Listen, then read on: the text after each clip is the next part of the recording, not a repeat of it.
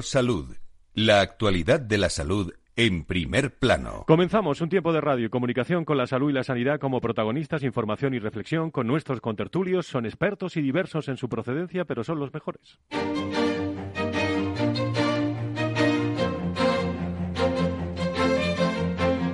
Valor Salud es un espacio de actualidad de la salud con todos sus protagonistas, personas y empresas. Con Francisco García Cabello. Buenos días, ¿cómo están? Sean todos ustedes eh, bienvenidos, más que nunca. Eh, mensaje de precaución, sobre todo si está saliendo de vacaciones en este viernes. Eh, pues como siempre, precaución, distancia, mascarillas, luego hablaremos de mascarillas. Siguen los datos pues regulares de incidencia acumulada a esta hora de la mañana con datos también de, de fallecidos incidencia acumulada de nivel de riesgo alto, lo que supone entre 150 y 250 puntos, o extremo, más de 250 tras eh, firmar en las últimas horas una media nacional que supera ya los 700 eh, casos de coronavirus por cada 100.000 habitantes en los últimos 14 días. Cataluña sigue siendo eh, y está liderando el ranking eh, de estos casos de incidencia acumulada, seguido de Navarra y de Aragón. Por cierto, en las UCIs eh, de los hospitales españoles hay una ocupación del, del más del 12%, casi 13% también, y solo en las últimas 24 horas han habido ya casi 1.500 nuevos ingresos de pacientes con casos de COVID-19. La presión hospitalaria, lo vamos a hablar en la tertulia, la tendencia sigue al alza. Unos datos que, aunque son los que son, eh, que prevalecen, eh, también debemos interpretarlos. ¿eh? Hoy vamos a hablar de cómo se interpreta la comunicación y la información a través del coronavirus, qué mensajes dan o damos y ver en el momento en el que nos encontramos. estábamos mucho mejor, o estamos mucho mejor que hace unos meses, porque se está vacunando, amigos y amigas, porque se está haciendo rápido, la vacuna es el gran freno y la, y la red eh, que nos salva de acordarnos también de hace un año, por ejemplo, de cómo, de cómo estábamos. Hoy vamos a ver cómo se está, como digo, comunicando, informando hacia el coronavirus. El uso de la mascarilla seguirá siendo opcional al aire libre, siempre que se pueda mantener la distancia social de un metro y medio, después de que el Congreso, con el no del Partido Popular y la abstención del Partido Nacionalista Vasco esta semana, con Vox y Esquerra Republicana de Cataluña, hayan avalado el decreto del Gobierno, aunque, sin, eh, aunque no sin críticas, por el recrudecimiento de los contagios. Unas mascarillas que han sido y son uno de los eh, bueno, mejores recursos para atajar los contagios. De esto hablaba la ministra Carolina Arias. Este Real Decreto Ley sigue manteniendo la obligatoriedad de las mascarillas, pero es verdad que lo que hacemos es que minoramos su uso solo en determinadas circunstancias, solo en determinados supuestos concretos. Esta decisión, además, cuenta, como no podía ser de otra manera, con el apoyo de la evidencia científica, que nos ha ido enseñando cuáles son las condiciones más favorables o desfavorables para la transmisión sin embargo, las vacunas han dividido en dos la curva, la de mayores de 40 años que se mantiene estable, incluso va en descenso, y la de menores que sigue una evolución eh, diría que completamente diferente y es donde se están produciendo la mayor parte de los eh, contagios. Daría siempre habla de una medida prudente. Que ahora mismo las amplias coberturas vacunales que se están alcanzando en nuestro país nos ha permitido plantear el inicio de una reducción progresiva de una reducción limitada de algunas de las medidas de control de la transmisión. Señorías, es una decisión prudente.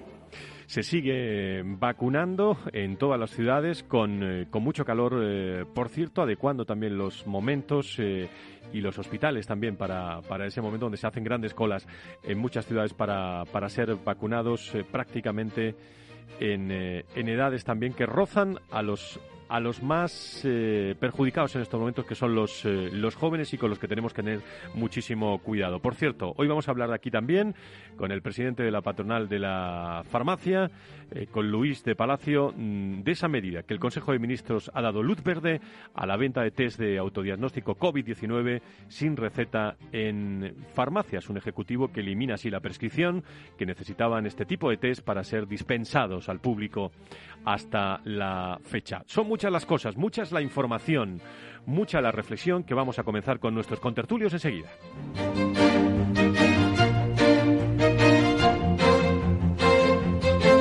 Valor Salud. La actualidad de la salud en primer plano. Al pie del cañón, eh, todos y nuestros contertulios también. Saludo al doctor Alfonso Carmona, presidente del Colegio de Médicos de Sevilla. Doctor Carmona, ¿cómo estamos? Muy buenos días. Hola, Paco, ¿cómo estáis todos? Muy buenos días. muchísimas gracias por estar con nosotros. Creo que está en eh, Alfonso de la Lama también, secretario general de, de ASPE, la Alianza de la Sanidad Privada en España. Querido Alfonso, ¿cómo estás? Muy buenos días. Tenemos a Alfonso de la Lama, bueno, pues ahora, ahora conectamos con él. Y Fernando Mugarza, director de Desarrollo Corporativo y Comunicación de la Fundación IDIS del Instituto para el Desarrollo y la Integración de la Sanidad. Querido Fernando, ¿cómo estás? Eh, doctor, buenos días. Pues muy bien, estupendamente y un placer, como siempre, Fran, participar con vosotros. Muchísimas gracias y además, eh, Fernando, te agradezco especialmente porque te pillo en, en medio del, del camino, haciendo el camino de Santiago, ¿no? Sí, así es. Eh, además, con un buen amigo que además es también fiel no solamente oyente, sino además amigo de Capital Radio de Valor Salud, que es el doctor Carlos Rollo, que lo tengo, lo tengo aquí a mi lado. Pues ahora me lo pasas dentro de un rato. Dentro de un rato me lo pasas eh, y le mando un abrazo muy fuerte al, al doctor Carlos, Carlos Rollo. Ahora sí tenemos a Alfonso de la Lama, ¿no? Alfonso, ¿cómo estás? Buenos días. Sí, buenos días, Fran. Buenos días, doctor Fernando. Muchísimas, muchísimas gracias. Bueno, eh, doctor Carmona, desde Sevilla, como presidente del Colegio de Médicos de, Sevilla, eh, mucha precaución en estos momentos, pero lo que yo decía, ¿no? Eh, o, lo que se está diciendo en general, si comparamos, bueno, no tiene comparación con hace, con hace un año, porque se está vacunando, pero precaución también porque están aumentando los casos y la presión hospitalaria, ¿no? Sí, por desgracia la presión hospitalaria se está empezando a mover y ya estamos viendo como hace unos días, eh, en esta semana, una niña con 13 años está en la UCI, niña con una neumonía por COVID. Yo creo que hay que extremar la prudencia, no relajarnos nada, seguir con las normas que se están haciendo, la higiene, la, la separación y las mascarillas en los lugares que no se pueda mantener la separación adecuada.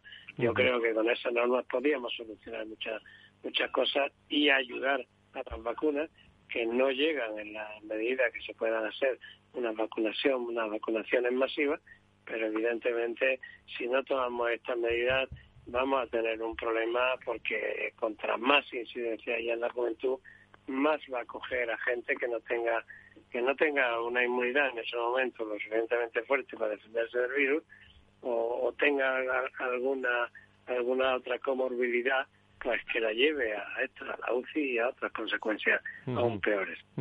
Alfonso, desde, desde ASPE, eh, ¿tu valoración? Bueno, pues yo creo que seguimos en una carrera del virus contra la vacunación. Yo creo que todavía vamos un paso detrás del virus, por lo tanto hay que extremar las medidas de, precaución individual y colectivas y, seguir apostando por la vacuna, que ahora parece que tenemos un, un frenazo.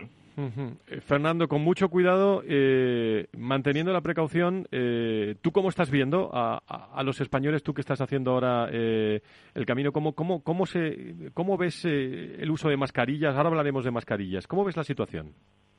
Hombre, pues yo creo que es una situación. Bueno, lo primero hay que decir que estamos en verano, ¿no?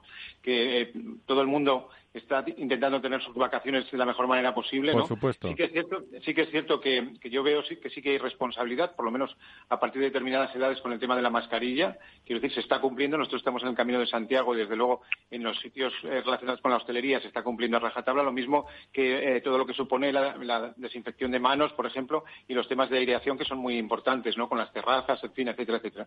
Lo que sí que es importante, yo creo, es que nos tenemos que concienciar de la importancia de la vacunación. Tenemos que tener en cuenta que, el virus tiene diferentes apellidos, ¿no? Y en este momento hay un apellido que se llama la variante Delta, ¿no? Que también está incrementándose ¿no? en porcentaje en nuestro país y que desde luego la única forma de poderlo de, poderle hacer frente es pues con las medidas que ya todos conocemos y desde luego con la vacunación. Tengamos en cuenta que además en estas épocas de vacaciones hay muchos desplazamientos. Tengamos en cuenta también que son épocas y momentos de fiestas en muchos lugares de, nuestra península y que por lo tanto tenemos que ser especialmente conscientes de la importancia de la prevención en nosotros para prevenir eh, el riesgo que puedan sufrir los que están con nosotros eh, eh, o en contacto, ¿no? Por lo tanto yo creo que, la comunicación es fundamental, la información es fundamental y por eso todo lo que se puede hacer desde los medios de comunicación es un tema, yo creo que clave y determinante en ese sentido. ¿Qué me dicen del Real Decreto, que es la noticia de hoy de las mascarillas de, ayer? Eh, bueno, que si luego, si quieren, me pueden decir algo de interinos también, pero les cuesta al trabajo, al gobierno aprobar Real Decretos de, temas populares. ¿Cuál es vuestra opinión, eh, queridos amigos? Bueno, yo creo que en definitiva las, mascarillas son fundamentales, ¿no? Quiero decir que, es que no nos podemos olvidar de ellas. Tenemos que tener en cuenta que tiene un mecanismo de barrera que es muy importante, que, eh, referido fundamentalmente al virus, ¿no? Por lo tanto, eh, yo no sé si por obligación o por devoción, ¿no? Pero lo que sí que es verdad es que es una medida de prevención fundamental y en ese sentido insisto en la importancia de la cultura, insisto en la importancia de la comunicación, insisto en la importancia de que tenemos que ser conscientes de que el virus vive y convive con nosotros y que para hacerle frente como siempre hemos dicho además desde esta emisora, lo primero que hace falta es la principal medida de prevención, que sigue siendo las mascarillas, la utilización de mascarillas adecuadamente, el lavado de manos, la aireación, por supuesto, y la distancia social. Y yo creo que eso es lo importante conjuntamente con la, con la vacuna. Por lo tanto, todo lo que ayude a que nos concienciemos, a que la utilización de la, mascarilla sigue siendo fundamental, yo creo que, que, es, que es importante y relevante. Doctor Carmona. Estoy totalmente de acuerdo con, él porque realmente es la única medida que tenemos.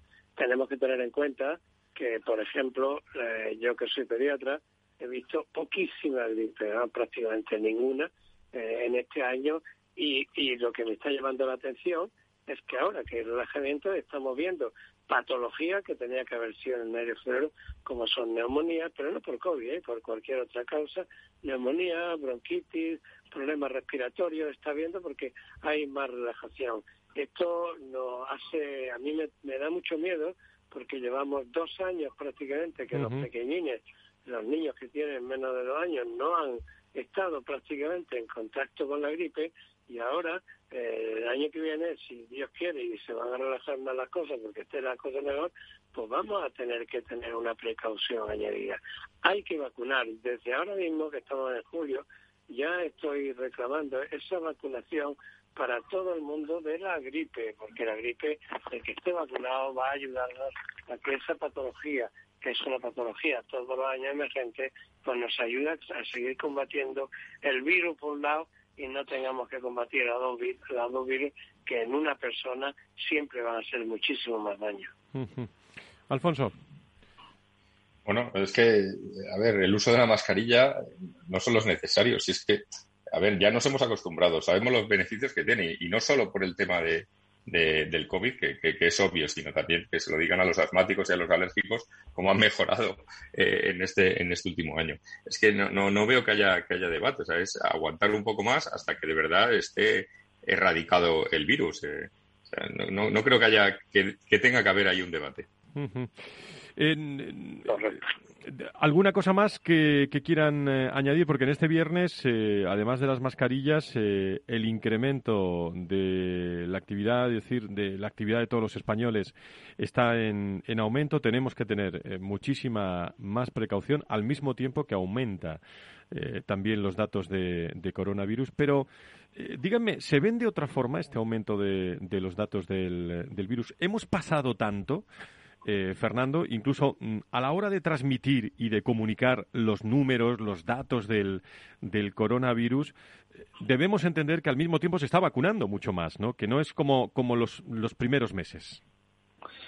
Sí, así es, se está vacunando además con, con, intensidad, ¿no? Y además prácticamente ya todos los rangos de población, ¿no? Porque se está vacunando ya también, al menos en, bastantes comunidades autónomas, a las personas más jóvenes, ¿no? Que además yo creo que es una, una iniciativa pues como muy positiva, ¿no? Porque estamos viendo que precisamente pues eh, esta, esta nueva ola pues parece ser que empezó por ahí, ¿no? Precisamente pues por, por ese aligerar, ¿no? Esas medidas de prevención cuando cuando son fundamentales. ¿no? Yo insisto en la importancia de esas variantes porque el, virus lógicamente va mutando y también es muy importante que la, cuanta más población esté vacunada muchísimo mejor para precisamente para prevenir también esas mutaciones que se van produciendo, ¿no? Esas mutaciones que lógicamente pues pueden y, tratan como es lógico pues de, de, atajar, ¿no? a la vacuna y por lo tanto pues tenemos que ser muy diligentes en esa vacunación pues lo más intensiva posible a todos los, los rangos de edad, ¿no? Pero eh, lo más importante de todo es que tenemos que tener en cuenta que tenemos que convivir con el virus. Quiero decir que el virus no va, no va a desaparecer de la noche a la mañana, va a seguir estando con nosotros, ¿no? Por lo tanto, es muy importante adquirir esa inmunidad de rebaño, que tenemos que adquirirla a partir de ese 70 o de ese 80% de personas vacunadas, y a partir de ahí, pues como ocurre con otros virus, pues tener las pautas de vacunación periódicas, pues lo mismo que ocurre con otros virus, como puede ser el de la gripe, ¿no? Pues probablemente todos los años pues tendremos que, hacer esa, esas campañas de vacunación, ¿no? En definitiva, tenemos que acostumbrarnos a ir viviendo y conviviendo con él, y en tanto en cuanto la situación es álgida como la que seguimos viviendo en este momento con esta quinta ola, pues las medidas de prevención son las medidas de prevención primaria, ¿no? Fundamentalmente la vacuna y, por supuesto, todas las medidas de barrera y todas las medidas de prevención relacionadas con, como hemos dicho antes, con la aireación, el lavado de manos, la distancia social y tal. Pero sí que hay una cosa importante y es que tengo aquí a un epidemiólogo y él te lo puede ratificar, que es el doctor Carlos Rollo. bueno, pues pásame con el doctor Rollo. Eh, don Carlos, eh, que siempre me da una alegría eh, que dos doctores estén haciendo el Camino de Santiago juntos, disfrutando y seguramente hablando mucho de medicina. Doctor Rollo, ¿cómo estamos? Muy buenos días. Hola, Fran, ¿qué tal? Un, gusto enorme saludarte. Igualmente. ¿Cómo va ese camino con el doctor Mugarza? ¿Cómo va ese camino con el doctor Mugarza? las cosas íntimas no te las contaré porque le conoces también como yo, pero la verdad es que bien, bien, llevamos unos días fantásticos. Has hablado de, un calor intenso, nosotros eso de calor no lo hemos visto todavía, estamos haciendo el camino del norte, estamos por la zona de Llanes, Ribadesella, etcétera, en este momento, y la verdad es que tenemos un clima fantástico. Y hasta ahora la verdad es que todo, todo muy bien. Sabes que en mis condiciones encima es un reto personal muy satisfactorio el poder haber poder haberlo pero le veo te veo fenomenal te veo te veo fenomenal. y, tú como eh, superando todos esos retos y como presidente también de la comisión de salud y sanidad de, de, de Ametí que como responsables también de, de, GMV en este caso ¿cómo, cómo, cómo ves la foto Carlos de, de los próximos de los próximos meses a tenor de que tenemos un verano complicado, donde todos estamos en la calle. Yo creo que todos lo habéis dicho, ¿no? O sea, el virus está aquí, eh, tenemos que luchar contra él, se está haciendo yo creo que muy bien el tema de la vacunación. Eh, bueno, empezando que yo personalmente, a mí hace un año mm, me costaba creer que podríamos tener una vacuna como las que tenemos. Y ahora el nivel de vacunación, la verdad es que se ha incrementado de una forma espectacular. Por lo tanto, yo creo que eso es lo que más está ayudando. Sí que ha calado en la sociedad la concienciación de, la mascarilla, el lavado de manos. Fíjate, nosotros estamos, como estamos, en el camino y en todos los lugares donde vamos, la mayoría de la gente va con mascarilla por la calle, aunque ya podría no ponérsela. Pero la mayoría de la gente la llevamos, la mayoría. Y eso es concienciación. Y cuando entran a las tiendas se dan su gel hidroalcohólico en las manos y cuando salen también. Eh, la parte de restauración se están comportando perfectamente. Vemos como en todas partes se cumplen las normas, higienizan las mesas, las sillas, no te dejan sentarte hasta que no has limpiado la mesa. Esa parte de concienciación yo creo que está ayudando muchísimo. A mí de todo lo que habéis dicho solamente yo añadiría una palabra que me ha faltado por escuchar y que creo que es fundamental y sobre todo de cara a los oyentes, que es la responsabilidad. Prudencia, vacuna y responsabilidad yo creo que la responsabilidad de vacunarte, de decir al que no se ha vacunado que se tiene que vacunar, de cuando veamos que algo no se está haciendo bien, decirlo, creo que es fundamental para luchar contra, contra esta pandemia, porque no va a ser fácil. Me preguntas por los próximos meses. Los próximos meses no van a ser fáciles, no van a ser fáciles. Y eso, eh, antes eh, algún compañero decía que ya hay alguna niña de 13 años en la UCI, ¿no? Bueno, pues vamos a ver casos de este tipo y va a ser muy doloroso, obviamente. Por eso, prudencia, responsabilidad y vacunación. Bueno, pues eh, no os vayáis un momento, eh, doctor Rollo. El Alfonso Carmona, como presidente, la, última la última ronda eh, para bueno para concienciar sobre todo. ¿Y qué, mensaje mandáis desde el, Colegio de Médicos de, de, Sevilla? Creo creo que Rollo lo ha dicho ahora mismo y creo que tiene toda la razón y nosotros sí lo venimos diciendo todas las veces que cada uno tiene que ser responsable de sí mismo para ser responsable con los demás. Si eso lo hacemos, seguro que ganamos. Si no, si se rompe esta ecuación, evidentemente nos va a costar un trabajo ímprobo poder luchar contra el virus. Muy bien, doctor Carmona, pues eh, nos queda un, un, viernes que saludarle y luego le desearé feliz vacaciones, pero le, deseo un buen fin de semana. Muchísimas gracias por estar con nosotros, eh, Alfonso Carmona. Gracias. Muchas gracias a todos y feliz vacaciones. Gracias. Eh, saludo. Alfonso, ¿alguna cosa más que añadir desde la patronal? Gracias. saludo. Alfonso, ¿alguna cosa más que añadir desde la patronal? Bueno, coincidir con el doctor Rollo, al, que saludo eh, especialmente. Eh, a nivel profesional, a nivel de empresas, a nivel de sectores y trabajadores, se está, se está actuando bien. El, el, problema lo tenemos en el ámbito familiar y personal. Por lo tanto, eh, el verano pasado ya tuvimos un verano con, con la, y todo el mundo respetó las medidas. es, es, repetir, tener un verano con precaución, poder disfrutar del tiempo libre, pero seguir manteniendo las medidas para que no vuelva a subir la, presión asistencial y podamos volver a la normalidad lo antes posible. Y desde la sanidad privada, desde luego, en ello está. Pues eh, muchísimas gracias, Alfonso de la Lama, secretario general de ASPE. Nos escuchamos el, el próximo viernes ya y nos desearemos felices vacaciones y escucharemos, por cierto, sonidos de salud y sanidad durante todos los viernes aquí del, del mes de agosto. Gracias por estar con nosotros. Un abrazo. Buen fin de semana, Alfonso. Un saludo, gracias a todos. Gracias. Eh, doctor Rollo y a Fernando, eh, es el fiel ejemplo, hablando de mascarillas, del uso de mascarillas del Real Decreto, bueno, hemos pulsado también con vuestro testimonio cómo se está haciendo en España. Y vosotros estáis siendo testigos también de, cómo los ciudadanos están utilizando los medios y, sobre todo, eh, la precaución que me decís que se está llevando a cabo, ¿no?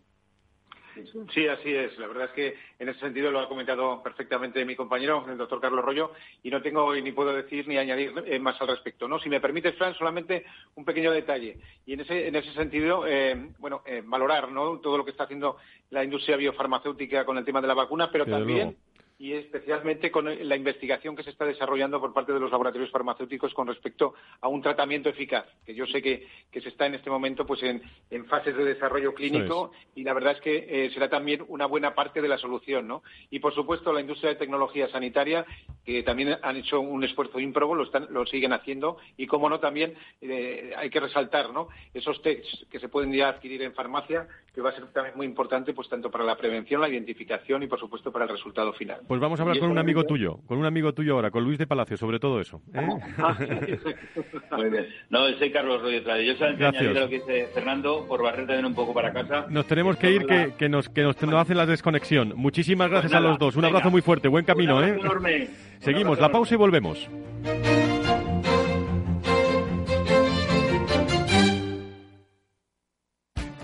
Esto te estás perdiendo si no escuchas a Rocío Arbiza en Mercado Abierto. José Luis Blasco, director de Sostenibilidad de Acciona. La comisión yo creo que ha tomado una decisión que me parece mm, muy, muy valiente y es en un momento en el cual Europa se estaba desindustrializando prácticamente, buscar ventajas competitivas en los sectores críticos, en los sectores corazón de los del propio mm, sistema industrial eh, europeo, era difícil. Y han encontrado una fórmula, una fórmula que es vamos a transformar nuestro tejido industrial en una economía descarbonizada, verde, etc. Mercado Abierto con Rocío Arbiza. Hay ocasiones en las que más es menos, y eso es bueno. Cuanta más gente está de vacaciones, menos tarda en aparcar. Cuanto más queda de verano, menos me duele que acabe el día. Y este verano, con Renta 4 Banco, cuanto más invierto, menos comisiones pago. Y eso sí que es bueno. Entra e infórmate de las bases de la promoción en tu oficina Renta 4 más cercana o en r4.com. Renta 4 Banco, tu banco especialista en inversión. Frente a los impagos, vitamina D, la fórmula de información empresarial exclusiva de Informa para minimizar los riesgos y facilitar la toma de decisiones. Descubre Data Powered by Informa, la solución perfecta para tu negocio. Consulta al especialista en Informa.es. Si estás pensando en comprar una casa, entra en cuchabank.es y accede a nuestra oferta hipotecaria. Cuchabank, el banco de tu nueva casa. Escuchas Capital Radio, Madrid 105.7, la radio de los líderes. Esto te estás perdiendo si no escuchas a Rocío Arbiza en Mercado Abierto.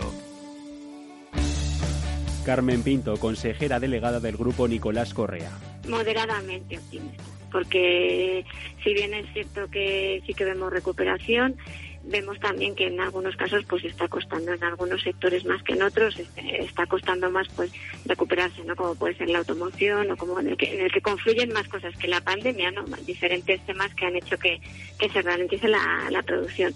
Pero sí que vemos también sectores muy pujantes y tenemos confianza en que la incertidumbre baje y con ello pues poder recuperarnos. Mercado Abierto con Rocío Arbiza. Capital Radio. Siente la economía.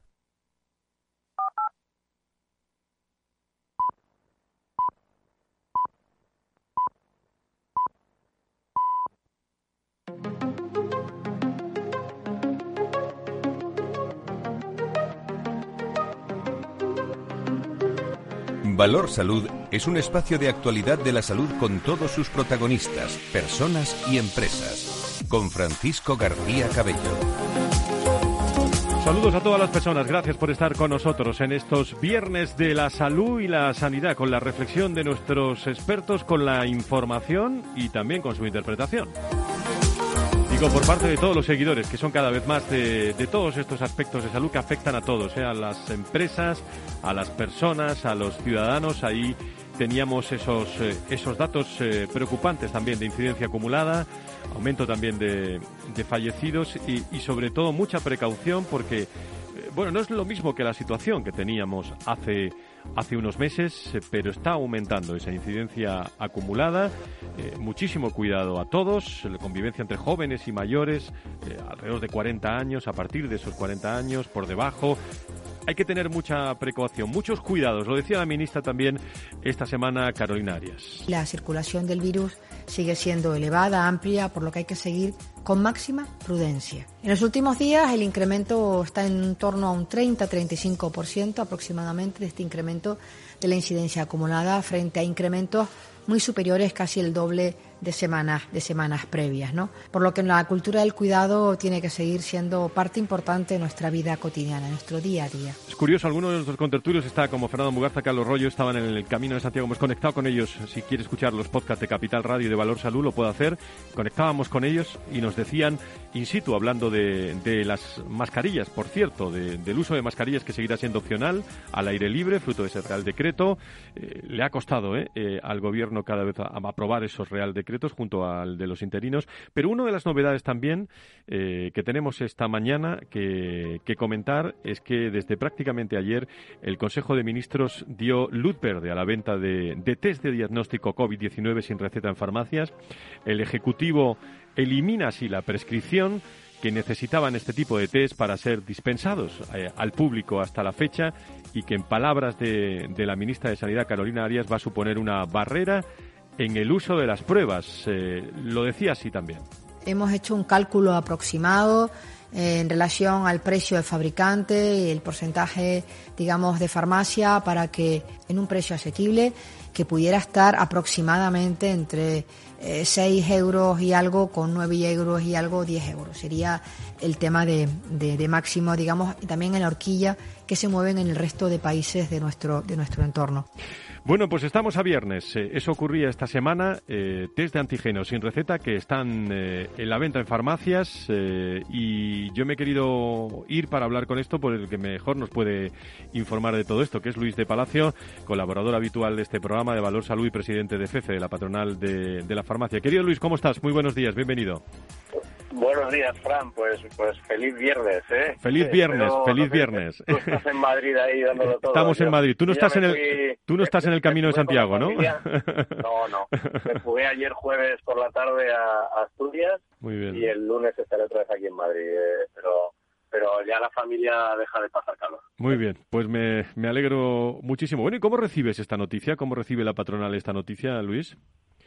Bueno, pues eh, en teoría deberíamos de andar muy muy alegres y contentos porque por fin eh, la gente, incluido yo mismo y mi familia, vamos a poder acceder a los test aquí en Asturias, pero pero eh, yo sigo un poco mosca porque esto es una cosa que debíamos de haber llevado a cabo hace muchísimos meses, Fran. O sea que esto va tarde, pero tarde, mira, esto va tarde desde septiembre de 2020 que ya, ya había test de antígenos y era perfectamente fácil el, el individualizarlos. Desde entonces va tarde. Y luego no se nos ha hecho caso a un ofrecimiento constante que sí ocurre en el resto de países, que es el que los farmacéuticos pudiéramos hacer el test, porque, eh, Fran, lo que se autoriza es la venta de unos test que cada usuario se hace a sí mismo. Esto es como el test eh, del embarazo, por ejemplo. Lo único que pasa es que la toma de la muestra no tiene absolutamente nada que ver, es un poco más complicada y esa, esos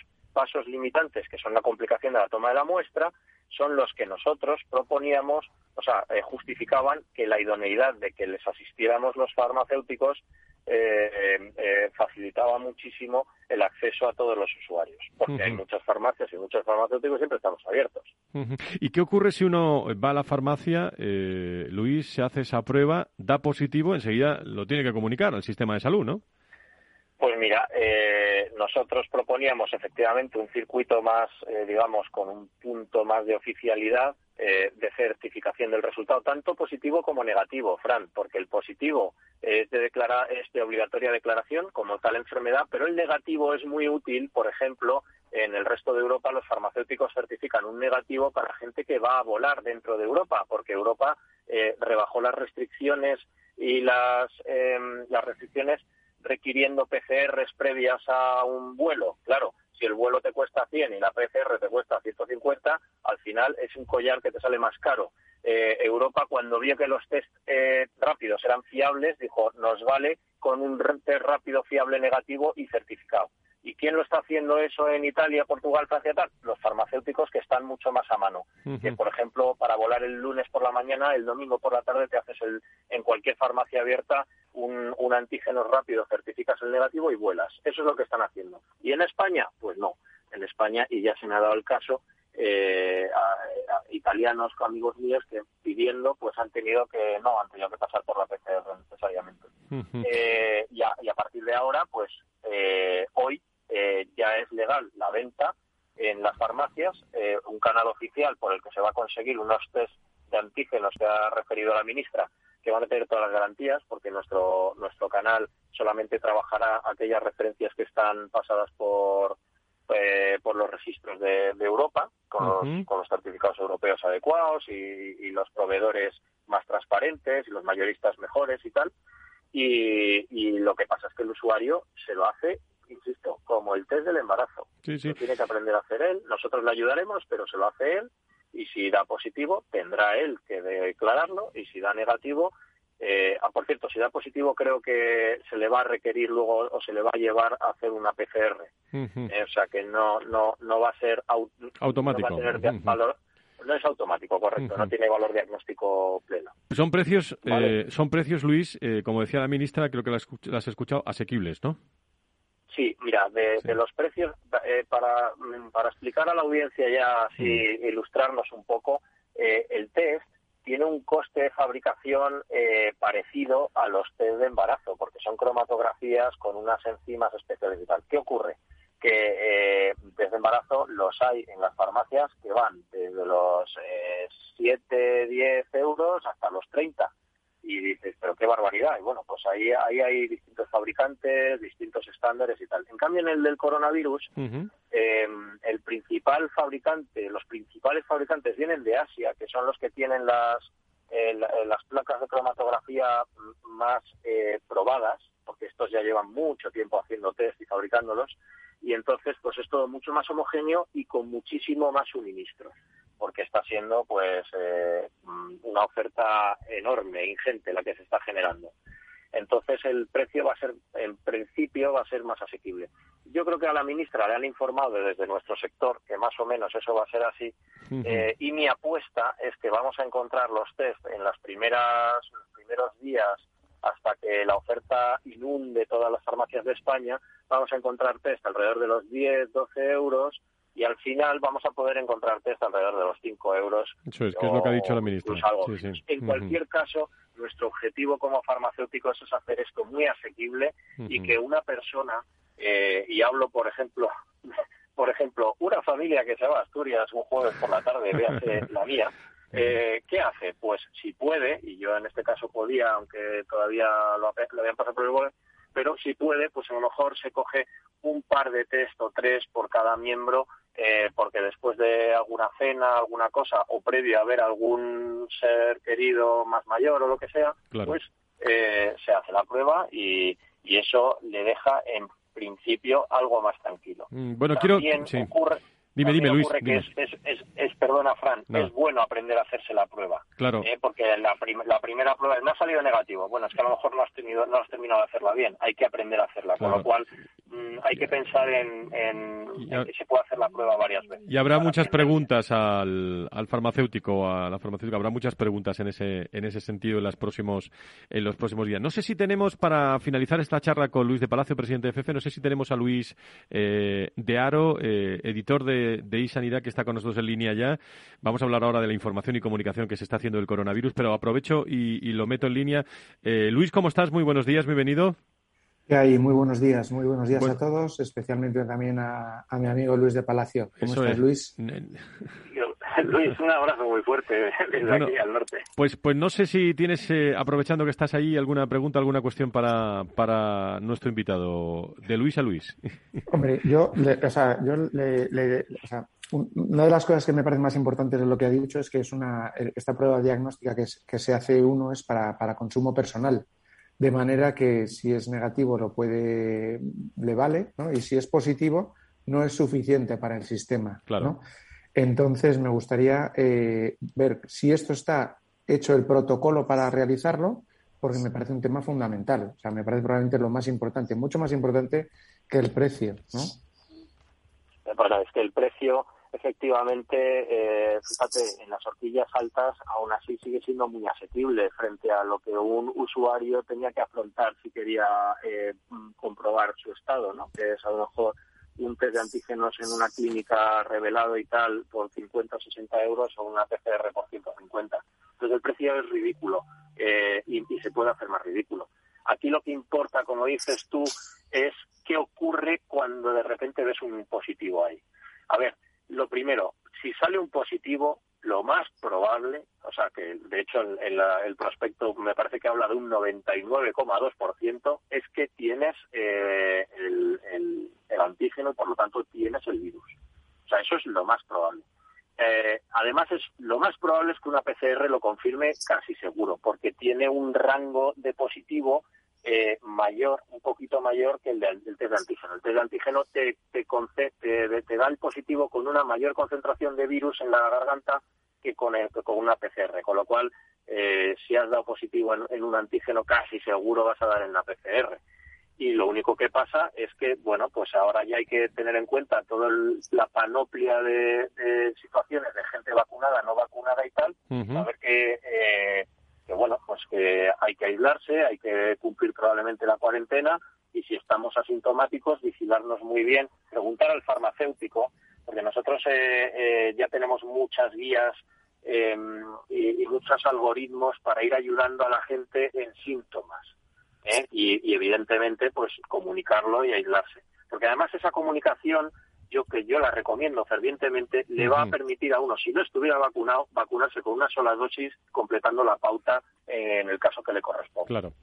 Entonces, eh, bueno, pues Fran, eh, es una situación que yo creo que es buena, y que pero yo lamento lo tarde que llega y lo poco que están contando con los farmacéuticos para poder terminar de ayudar. Pues el testimonio de Luis de Palacio, presidente FF que tienen todos ustedes en este día, en este viernes en que bueno se ponen en marcha los test de antígenos sin receta en venta en farmacias eh, y disponibles para, para todos ustedes. Hemos tenido toda la explicación que podíamos tener. Don Luis, que siga disfrutando de este fin de semana y, la semana que viene eh, pues rematamos el mes de julio. Muchísimas gracias por estar con nosotros. Muchas gracias. Feliz viernes a todos. Luis eh, de Aro, no te vayas que enseguida estoy contigo.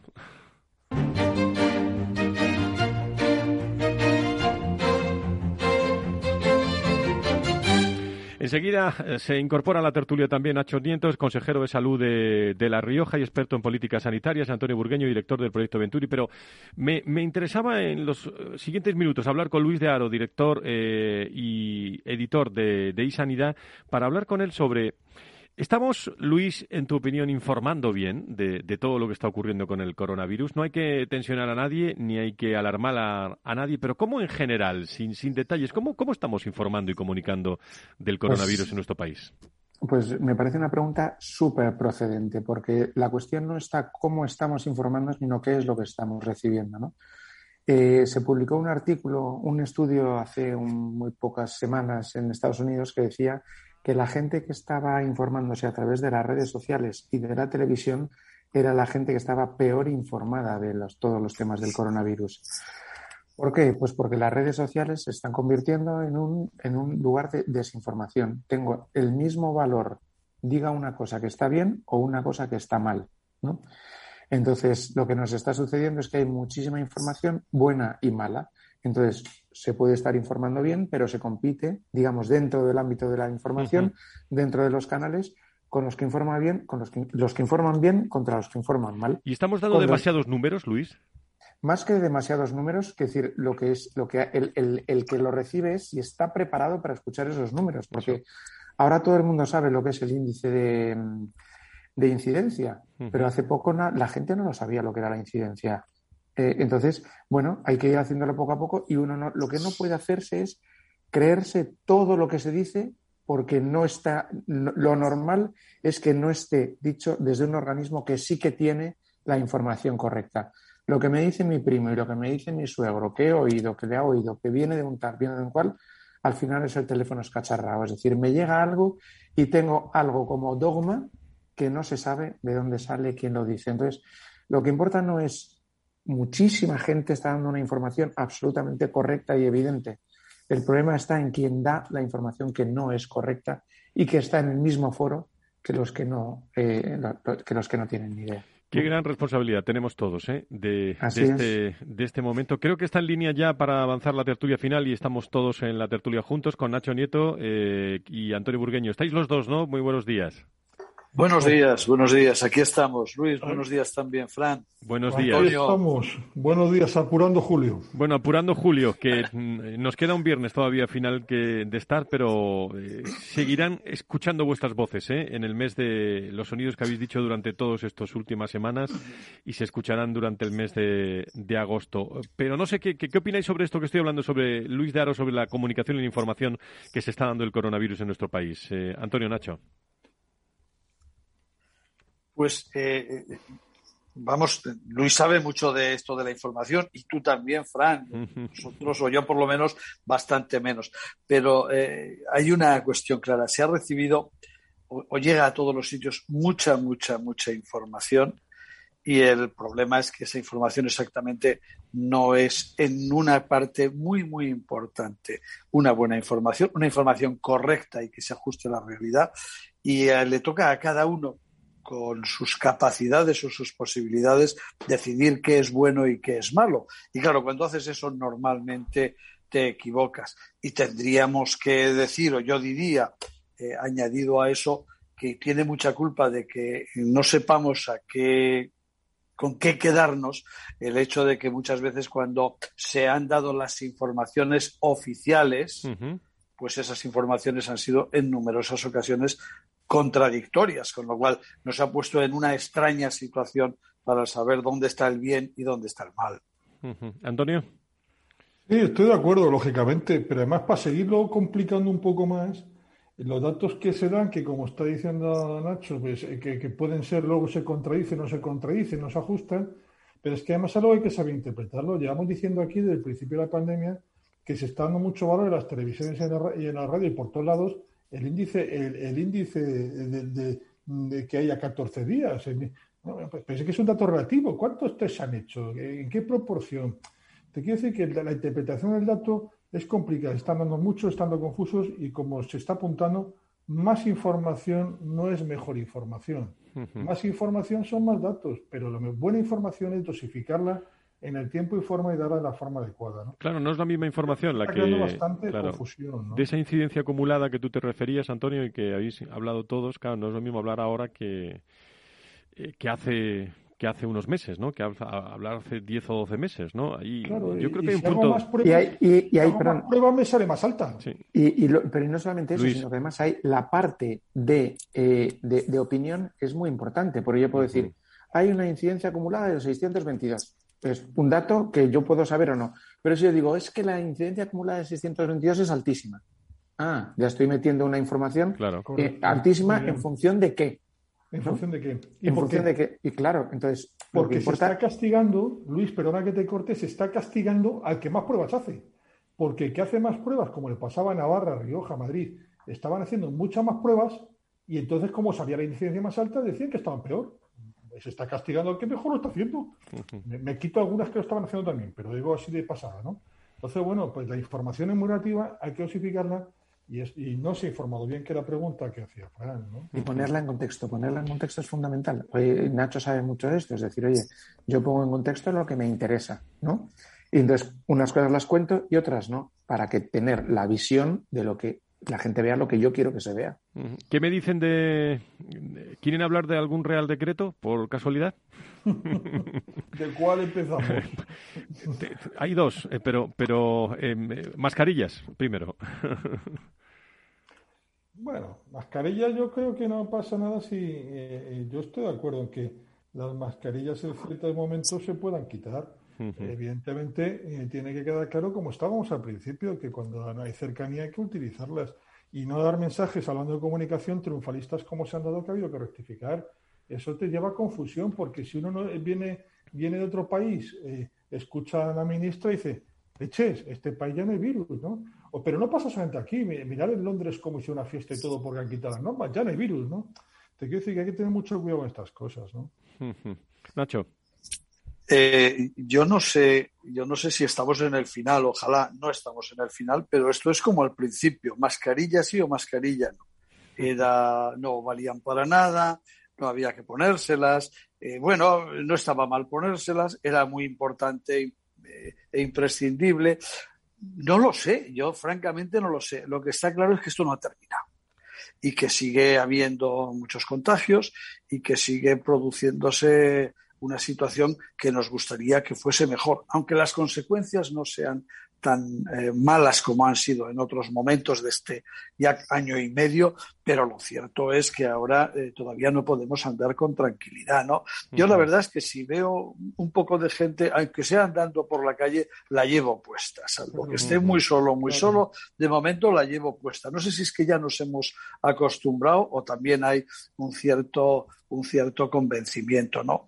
Pero, pero sí que es un tema complicado. Y luego, claro, entre el sí y el no, eso no es, eh, cada uno diciendo, como en casi toda la pandemia ha sucedido con casi todas las cosas, pues nos vemos en algunas situaciones también, se ven algunas personas en situaciones terriblemente desagradables, ¿no? Como hemos tenido noticia en los últimos días sin entrar en más detalle. Por cierto, que eh, decía yo lo del decreto porque el Congreso ha convalidado también, como saben, eh, el decreto ley de medidas urgentes para reducir la temporalidad en el empleo público, el acuerdo alcanzado. Sobre eso escribía Luis de Aro un interesante artículo que tiene en. Pero, Dinos, pe- eh, perdóname, perdóname, y Luis, ahora, pero a ver, eso tampoco tiene mucho mérito, ¿no? Que el Congreso convalide y apruebe. Ah, todo lo pensaba que, decías lo del No artículo de Luis de Aro. No, no, no tiene mérito. Eh, eh, Luis, adelante, perdóname.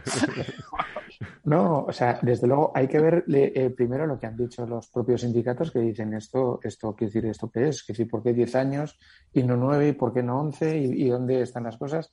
Son cosas que no terminan de estar muy, muy claras. Yo no sé eh, eh, a dónde vamos a, a llegar porque ya está- se aprobó ayer y ya están diciendo que no están seguros si es legal, si cumple. Entonces, eh, o sea, es- pasa lo mismo que con las mascarillas. No solamente hay que dar el mensaje, sino tiene que haber una realidad detrás, ¿no? Entonces, si decimos con las mascarillas, ay, vamos a vernos las sonrisas, pues nos, eh, estamos dando un dato con un, con, un, con un sesgo de opinión y este, este es el verdadero problema, el sesgo de opinión que metemos, ¿no? Vamos a convertir a todos los interinos, los vamos a convertir en tuares, los vamos a convertir en fijos. No, es- ya veremos si eso es así. O sea, es que son, no, no puede ser así, o sea, es que hay que ver, ¿no? De hecho, ningún, ningún sindicato ha levantado las manos para decir lo contento que está. Por algo será. De alguna forma hemos indultado al virus, decías tú, ¿no? Hay que indultar al virus, decías, ¿no? de tiempo, sí, sí. y con una sorna tremenda, ¿no? Y con, muy, y con mucha inteligencia, ¿no? Por, cierto, que yo eh, la mascarilla has hecho falta que sale más de la higiene de manos, que es más tan importante o más que las mascarillas, ¿no? Y sobre los funcionarios, pues no lo sé. Yo creo que lleva 10 años interino, pues, pues puede tener alguna razón o muchas para decir tengo derecho, ¿no? Pero por otro lado hay una legislación que cumplir, la ley de función pública, yo no la conozco, ¿qué dice al respecto? Imagino que ahí Nacho sabe más y, puede decirnos si esto encaja o no encaja, o es encajable, no lo sé. ¿no? Desde luego, Nacho de esto sabe. ¿eh? la, ley de, la ley de función pública, ya sabes que dice igualdad, mérito y capacidad, ¿no? Para empezar. Pero lo viene diciendo hace muchos años y, y a veces ha habido algunas cuestiones de este tipo que se han colado por ahí. Pero también es cierto que cuando a veces se han intentado hacer eh, cosas de esta manera, quienes hoy están en el gobierno se han puesto con patas arriba a ver qué se estaba haciendo porque era un desastre y cómo se insultaba por un lado a los funcionarios, a la ley, a todo el mundo. O sea que esto vuelve a ser otra más, es otra más de lo que estamos viendo todos los días. Y desde luego no vas a resolver ni el problema de los interinos, porque no, no puede ser no puede ser, no, demos ideas, ¿no? Pero a todos los que están hoy, venga, fijos mañana y se acabó el problema, esa no es una, una solución, evidentemente, y luego porque eso de ninguna manera es una solución para los problemas que tiene el Sistema Nacional de Salud y para la eh, transformación, porque yo creo que es una verdadera transformación que en este momento necesita el, Sistema Nacional de Salud para seguir prestando eh, lo que tiene que prestarnos a todos los españoles, asistencia, asistencia para tener una vida muy saludable y desde luego que además eh, sea en condiciones de calidad y sostenible. Y no he dicho nada en cuatro palabras. Por cierto, una, pregunta, Nacho, si me permitís cuando hablamos de fijos, ¿hablamos de que se convierten en plaza en propiedad o es como una similitud a la empresa privada? Eh, Antonio, te has quedado tranquilo, ¿no? Eh, quiero decir, vamos a ver. Parece como si hubiera preguntado yo. Sí, sí, sí, no, vamos a ver. Bueno, claro, ¿qué quiere decir fijos? Pues no lo sabemos, porque cuando se han pasado cosas de estas en el, a lo largo de la historia, pues unas veces eh, con los funcionarios, como tales funcionarios, yo creo que ha pasado pocas veces o ninguna. Pero cuando son los laborales, pues empezamos a crear categorías nuevas de laborales, laborales fijos, laborales indefinidos, etcétera, etcétera, etcétera. De todas maneras, esto no tiene que preocupar mucho porque si no hay una figura determinada se la van a inventar para encajarla. Si lo llevan adelante, se inventarán lo que haga falta para encajar esta idea que han tenido ahora. Eh, para resolver los problemas del Sistema Nacional de Salud. Tú también te has quedado tranquilo. ¿eh? bueno, pues eh, son, son las noticias de... nos quedan los últimos los últimos minutos. ¿Habéis visto, habéis visto Antonio? Bueno, y todos, ¿eh? pero Antonio porque está eh, con todo el tema sensibilizado también de listas de espera y, han identificado más de 200 síntomas del COVID persistente. fatiga, picores, temblores. Un nuevo estudio publicado en The Lancet que, que ha identificado 200 203 diferentes síntomas que permanecen, ¿eh? Antonio, tras haberse contagiado de coronavirus en 10 sistemas de órganos diferentes en el cuerpo. ¿eh? Es impresionante. Sí, sí, sí. Eh, parece eso, como decían en algún momento, si no se le inventó a alguien para hacer daño, desde luego está perfecto, porque, porque no se puede hacer mejor. afecta a muchos órganos, es silencioso entrando, varía. Eh, tiene su variante, desde luego para una película es imposible hacerlo mejor. Y tarda su tiempo en reaccionar, para que ni sepas dónde está cogido. Oye, exacto, exacto. Nos, quedan 40 segundos. Luis, yo te voy a dar una idea. Rapidísimo, Nacho. Muy bien, y a mí además no me iba a hacer caso nadie. ¿Por qué no pides al, al virus que nos indulte a los humanos? Luis de Aro. Eh, Sería más rápido. Luis de Aro, Nacho Nieto, Antonio Burgueño, buen fin de semana. Muchísimas gracias por estar. Les pongo uno de Ronaldos para acabar, ¿eh? eh muchísimas gracias, ¿eh? Muy bien. Un abrazo, adiós, adiós. Un abrazo, cuidaros. Y a todos ustedes, queridos amigos, el viernes más salud y sanidad estaremos aquí y estaremos también en agosto con todos los sonidos de, de Valor Salud. Cuídense mucho, mantengan las distancias, mascarilla, bueno, lo que consideren, pero cuídense mucho. Buen fin, buen fin de semana. Adiós. No hay manera, no puedo estar sin ti. No hay manera.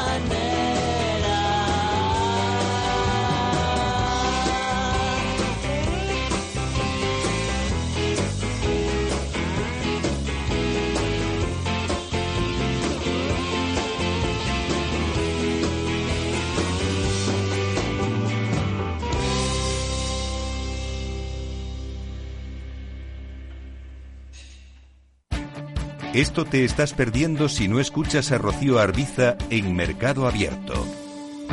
Francisco Polo, alto comisionado para España, Nación Emprendedora. En España, efectivamente, somos un país innovador. ¿Qué es lo que ha cambiado? Bueno, pues que ahora el gobierno, también por primera vez en la historia, ha tomado la decisión de que España en menos de 10 años se convierta en la nación emprendedora de mayor impacto social de la historia.